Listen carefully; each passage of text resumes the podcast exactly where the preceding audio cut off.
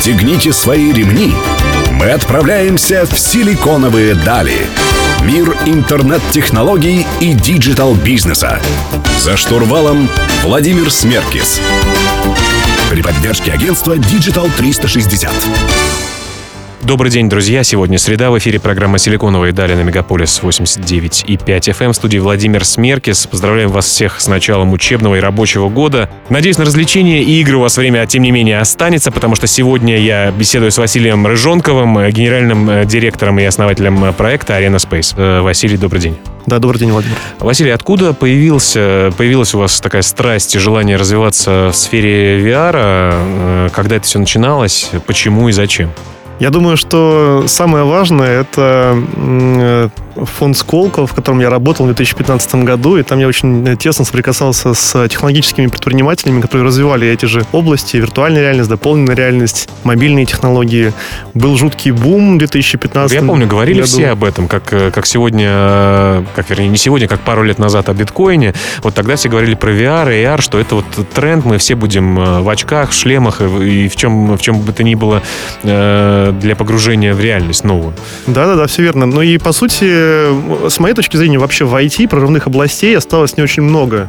Э, робототехника, искусственный интеллект, э, мы об этом все знаем, смотрим и вдохновляемся.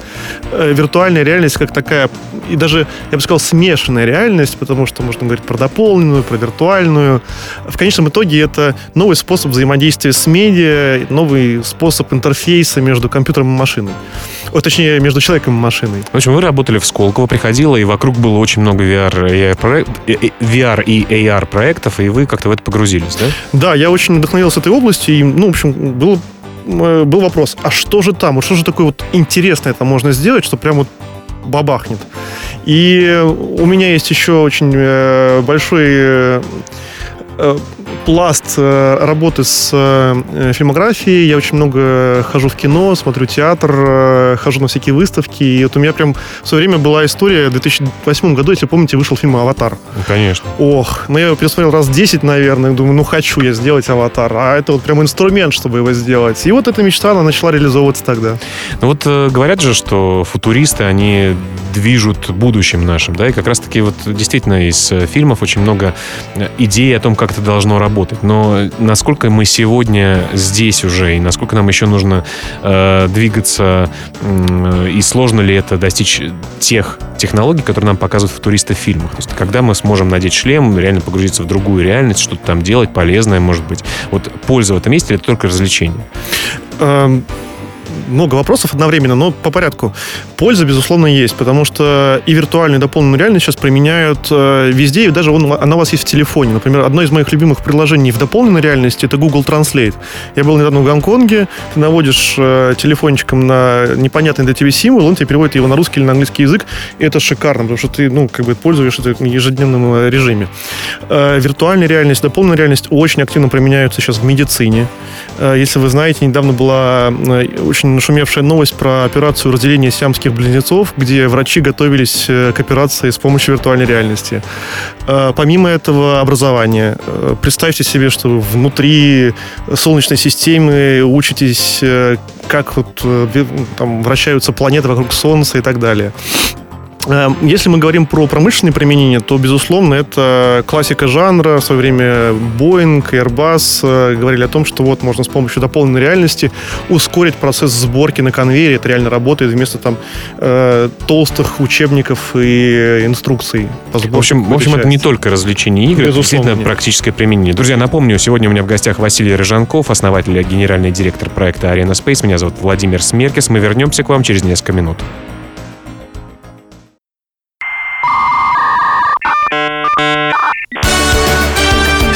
«Силиконовые дали». За штурвалом Владимир Смеркис. Друзья, вы продолжаете слушать э, «Силиконовые дали» на Мегаполис 89.5 FM. В студии Владимир Смерки. Сегодня беседую с Василием Рыжонковым, основателем и генеральным директором проекта Arena Space. Василий, давайте поговорим немножко про деньги. Я так понимаю, что э, во времена вашей работы в Сколково в 2015 году э, денег на VR во время хайпа было достаточно много. А вот как сейчас обстоят с этим дела и куда э, фонды, инвесторы, ангелы несут свои кровные или не свои кровные сбережения? Вот что сейчас интересует инвесторов э, в этой сфере? Я бы сказал, что вот с 2015 года объем инвестиций вообще в индустрию VR и AR в мире не уменьшился, а только растет. В абсолютных деньгах, да? В абсолютных деньгах, да. Э, тренд положительный. Но менялось, э, менялся фокус и менялся, ну, действительно, э, тренд. Э, на старте, когда вот я начинал проект, э, э, VR был на хайпе, и как бы, ну, люди охотнее расставались с небольшим чеком, я имею в виду бизнес-ангелы, которые верили в компании, которые что-то должны были сделать, или B2C-шное приложение, или контент, или шлем, или какую-то другую услугу или продукт. Когда мы выходили на рынок, когда мы делали вот первый MVP, у нас был сложный продукт, потому что он э, про парки развлечений, про парки VR-развлечений. Нужно было сначала сделать продукт э, для этого парка, потом построить парк. Чек был большой. Мы привлекали тогда на... Э, после того, как я вложил 500 тысяч долларов. И вот люди как бы понимали, но не хотели рисковать. Это конкретно про нас, если говорить. А, но, тем не менее, вы инвестиции привлекли, да? Да, мы привлекли инвестиции. А, ну, я бы сказал, что напорство, усердие, труд, собственные вложенные деньги и средства, они делают свое дело всегда. А если говорить про вот э, ситуацию сейчас, то я вижу следующее, что многие обожглись. А, какое-то количество компаний было проинвестировано и уже умерло, как в России, так и за рубежом.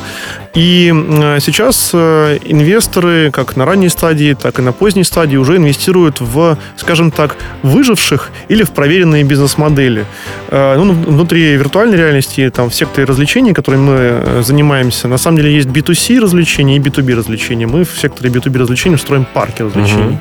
А если говорить про B2C, ну, развлечения это в итоге B2C-шные? Да, ну, конечно, естественно, клиентом и пользователем является гость, мы с вами, семьи, дети, подростки. Просто продукт ваш, он B2B э, направленный.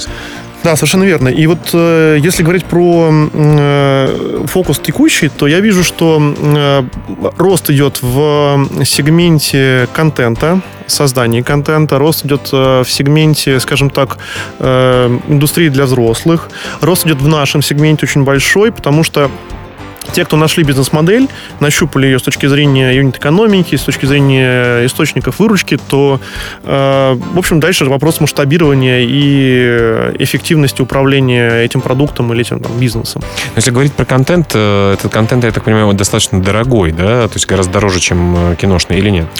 Э, не сказать. Э, если пересчитывать на секунды или на минуты, то он, я бы сказал, даже сопоставим. Я делал в свое время, время сравнения. Вот есть стоимость среднее создание компьютерной игры, э, контента в VR и в фильме. Э, вот средний успешный title э, в компьютерной игре это от миллиона до 10 долларов. Угу. В VR сейчас инвестиции приблизительно от 300-500 тысяч долларов до миллиона. Угу. Хороший, качественный контент, который длится около часа. Э, но нужно помнить, что в компьютерной игре э, ну, игра разрабатывается и геймплей может длиться или бесконечно, как в... Э, Понятно, а здесь все-таки у тебя контент да. как фильм, он конечен. Ну, Поговорим в следующем блоке о том, как изучать, анализировать рынок, вообще какие метрики существуют. Напомню, у меня в гостях Василий Рыжанков, основатель и генеральный директор проекта Arena Space. Мы вернемся к вам через несколько минут. Меня зовут Владимир Смеркис.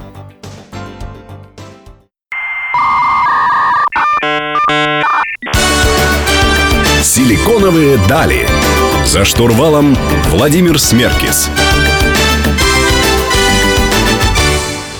Друзья, вы продолжаете слушать «Силиконовые дали» на Мегаполис 89,5 FM. Меня зовут Владимир Смеркис. У меня в гостях Василий Рыжонков, основатель и генеральный директор проекта Arena Space. Василий, хотелось бы поговорить э, про то, как изучать и анализировать рынок. Казалось бы, рынка виртуальных развлечений ну, нельзя сказать, что не существует, а он очень э, маленький, VR-развлечений. Ну, вот я, например, не знаю, я видел э, эти такие вот парки или отделы в торгово-развлекательных центрах, как-то особо не пользовался ими. И кажется, вот если я чем-то не пользовался, их нет. Вот как можно э, проанализировать рынок, которого мало? Давайте начнем, начнем с того, что э, определим, а какой рынок. Э, если мы говорим про нас, то наш рынок называется офлайн entertainment или рынок семейно-развлекательных центров, на самом деле. Туда можно отнести э, традиционные парки развлечений, квесты, боулинги, лазертаги, активити-парки, да, батутные центры э, и так далее. И если мы говорим, что это наш рынок, а это наш рынок, то там и правила игры такие. Да? Это не какие-то корнеры там где-то в ТРЦ или в кино кинотеатрах. Это действительно было, это там эпоха 2014-2015 годов. Мы строим большие парки развлечений. И в этом смысле рынок уже сложился, он существует давно, ему больше ста лет. В Россию, естественно, он пришел чуть попозже в таком формате, но тем не менее. А, если же говорить о том, что такое, что вот рынок виртуальных развлечений, вот как вот э, шлемы, да, их действительно не было, и поэтому рынок измеряется количеством устройств, по сути, да, э, которые ну, купили пользователи, и количеством контента, который эти пользователи потребляют через эти устройства. Вот за последние несколько лет э, моя оценка такова, что было продано около десятка миллионов шлемов, таких high-end шлемов, и... Говорим про производителей консолей, да? Вот, да, э, абсолютно верно. Ну, там большая тройка сейчас угу. существует, даже большая четверка. И прогресс очень большой, потому что за вот эти, э, по сути, пять лет э, уже сменилось два с половиной э, поколения устройств. Шлемы стали более качественными, это несопоставимо с качеством там, 2014 года, поэтому рынок растет, развивается. Если говорить про вот, наш рынок, то он, э, по сути, просто ресегментируется. То есть мы создаем новый продукт, и этот рынок было легко оценить, потому что мы знали, что вот рынок, э, не знаю, там, кинотеатров в мире вот такой, рынок э, парков развлечений там составляет 50 миллиардов долларов, и он будет меняться. Например, даже есть там оценки аналитиков, что вот именно лазертаги, например, да, их там около полутора тысяч таких крупных компаний по всему миру, там половина из них, по сути, преобразуется в VR-лазертаги. Ну, если сравнивать, например, э, рынок VR и VR офлайн развлечений, мы сейчас э, сравнивать его с мобильными телефонами, мы сейчас где находимся? Мы уже айфоны или мы еще Моторолы, как бы уже не такие не чемоданчики, а просто Моторола с большими батарейками? Я бы сказал, э, что мы скорее Моторолы, э, но я предпочту сравнение все-таки, знаете, не с рынком mobile э, устройств, а с рынком киноиндустрии. Вот помните эпоху, когда братья Люмьер поезд, экран, люди вскакивают, убегают. Лично нет, но помню из истории, конечно. Вот, безусловно. И что происходило потом? Потом начали создаваться кинотеатры, и начали появляться первые, скажем так, производители контента, которые создавали кино для кинотеатров начала структурироваться индустрия, люди поняли, что, оказывается, кинотеатр — это ряды, это экран, это проектор, это попкорн, сидеть вместе, наслаждаться кино. Вот мы находимся в фазе, когда сейчас, вот именно в этом моменте, я бы сказал, там вот пара-тройка лет, стандартизируется формат потребления будущего VR кино. Ну, то есть э, сейчас это самый такой активный, интересный для входа или развития рынок? Очень интересный. На самом деле, если в цифрах даже говорить, то в мире сейчас около 10 тысяч парков. VR-парков. Это да, огромные с трудом, цифры. С, с трудом э, верится, но вам верим точно. Я имею в виду, что не, не ощущается физически пока на мне. Может быть, я не потребитель. Мы поговорим об этом в следующем э, блоке. Друзья, у меня в гостях Василий Рыжонков, основатель и генеральный директор проекта Arena Space. Меня зовут Владимир Смергес. Вернемся к вам через несколько минут.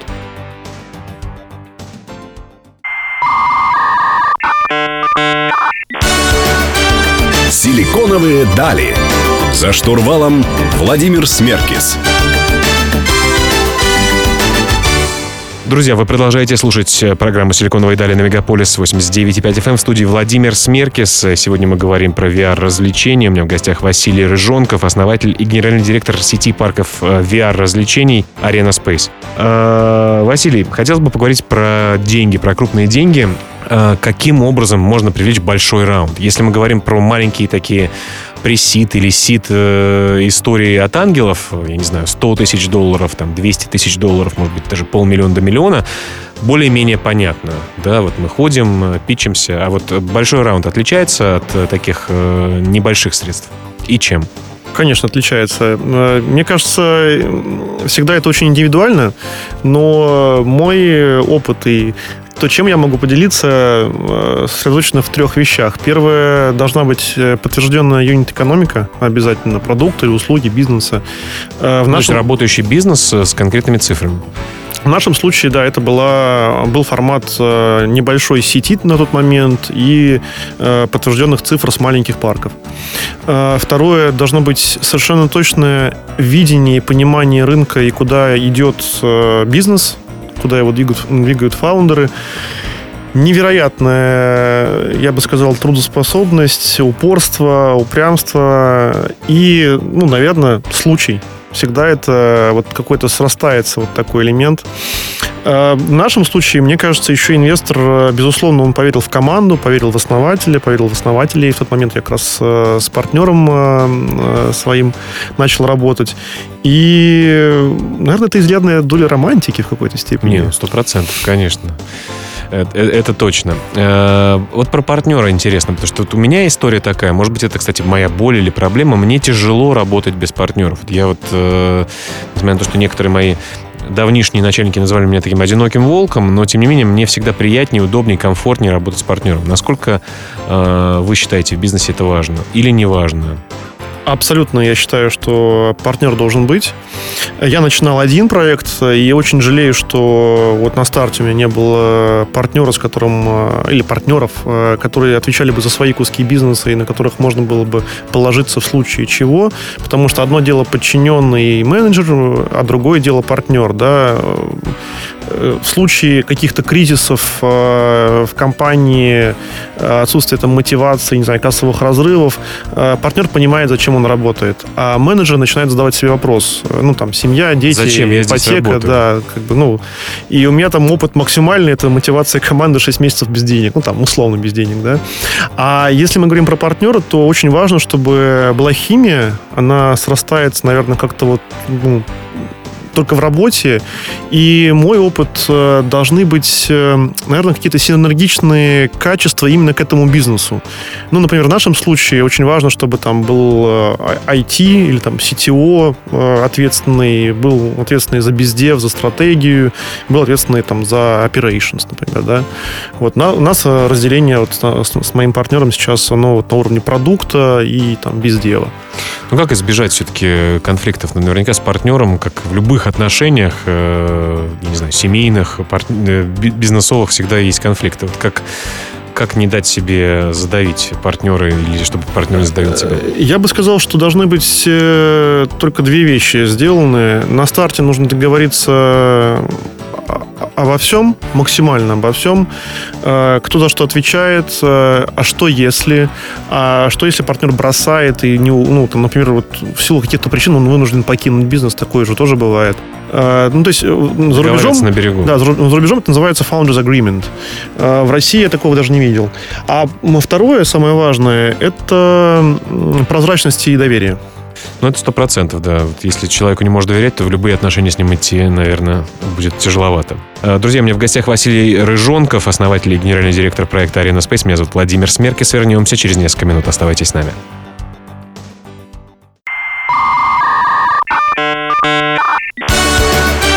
Силиконовые дали.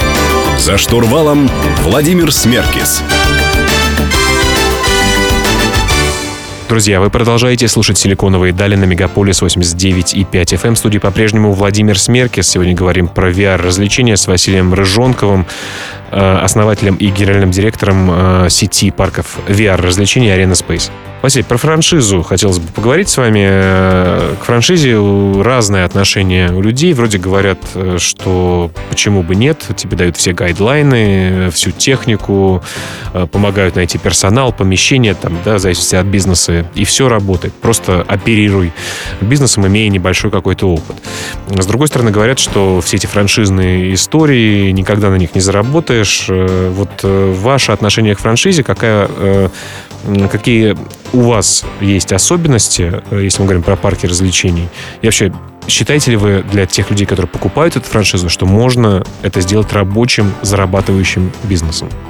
У этого термина есть две стороны. Есть франчайзи, кто покупает франшизу, и есть франчайзер, кто продает.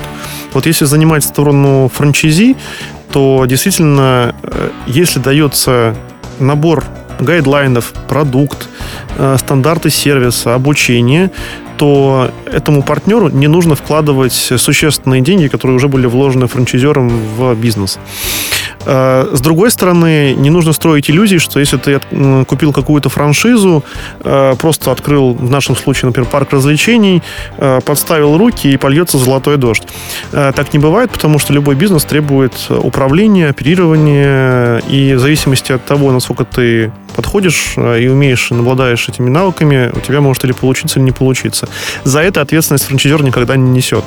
И в этом кроется самая большая проблема любых франшиз, потому что вот здесь происходит э, стык и конфликт. У франчайзи ожидание, что вот мне сейчас все дадут, и я буду просто получать свои 25% годовых, а у франчи... франчайзера, ну, мы как бы вам дали продукт, вы будьте добры. И работайте. Работаете, да. Если занимать позицию франчайзера, то э, для нас, например, да, для э, компании, это способ вырастить сеть, и это способ э, увеличить доходность компании. Мы во франшизу вкладывались уже там на протяжении трех лет, и я могу сказать, что вот сейчас мы не только помогаем строить, но очень важно для партнеров, для любых, наладить продажи и лидогенерацию. Вот в это должны вкладывать, на самом деле, все франчайзи э, и все франчайзеры, которые вот создают франшизу. Когда есть вот, ну, создание продукта, да, и, по сути, способы э, гарантировать доход для партнера. Ну, вот я сталкиваюсь с предпринимателями разными, не только в IT-сфере, э, но и в обычных э, бизнесах, э, которые работали с франшизами. Многие вот франчайзинговое направление свое там прикрывают. Я так понимаю, что это из-за того, что они не уделяли ему достаточно, достаточное количество внимания, потому что действительно должен не просто там нарисовать презентацию на 20 слайдов, сказать, вот вам гайдлайн по тому, как работать, или вот вам фразы, как приветствовать гостя. Но это действительно должны быть отдельные люди, все эти мастер-классы. Вот насколько вы внимательно относитесь к работе франчайзингового вашего направления и уделяете этому время? Вы знаете, э, я, я понимаю, почему так говорят, потому что на самом деле э, франшиза это очень сложно. Просто, э, ты извиняюсь, еще маленькая ремарка. Да. Тоже в свое время для одного из своих бизнесов думал сделать франшизу, и вот встретил очень много помощников, которые там, я не знаю, за 200 тысяч рублей говорят, мы упакуем ваш бизнес в франшизу. И вот действительно, вот презентажки, вот юридическая схема, там, вот, вот договора. Это же на этом не заканчивается. Мы с этого начинали, и это был там год 2017. А сейчас, если мы говорим про нашу франшизу, то, знаете, это не просто какое-то количество вот этих юридических документов. Это там 200 страниц убористого текста, стандартов по 9 блокам от работы с персоналом до гайдлайнов, как привлекать и искать аудиторию. Э, самое важное Э, просто уровень франшиз есть э, разный. Можно проинвестировать э, во франшизу полтора-два миллиона, и в России сейчас это пользуется наибольшим спросом. Ну, у тебя небольшое количество денег, ты их как бы накопил, ну, куда вложить? В банк или там бизнес открыть, да? И если он достаточно простой, то почему нет? А наша франшиза, она относится к, скорее, я бы сказал, ну, такому среднему-сложному типу. Во-первых, у нас объем инвестиций больше. Это там 10, 20, 30 миллионов рублей. Это как открыть хороший ресторан и уметь управлять хорошим рестораном. Э, во-первых, не, многие могут себе позволить такие инвестиции, а во-вторых, это э, управляющие компании, это операционные, это маркетинг, это техсуппорт, который должен быть на местах. Э, поэтому, если говорить на самом деле про желание франчайзи ну, работать с нами и с одной стороны, а с другой стороны наша готовность к этому, самое важное это вкладывать ресурс. Какой ресурс? Это время и деньги. Ну что ж, друзья, у меня в гостях Василий Рыжонков, основатель и генеральный директор проекта Arena Space. Мы вернемся к вам через несколько минут.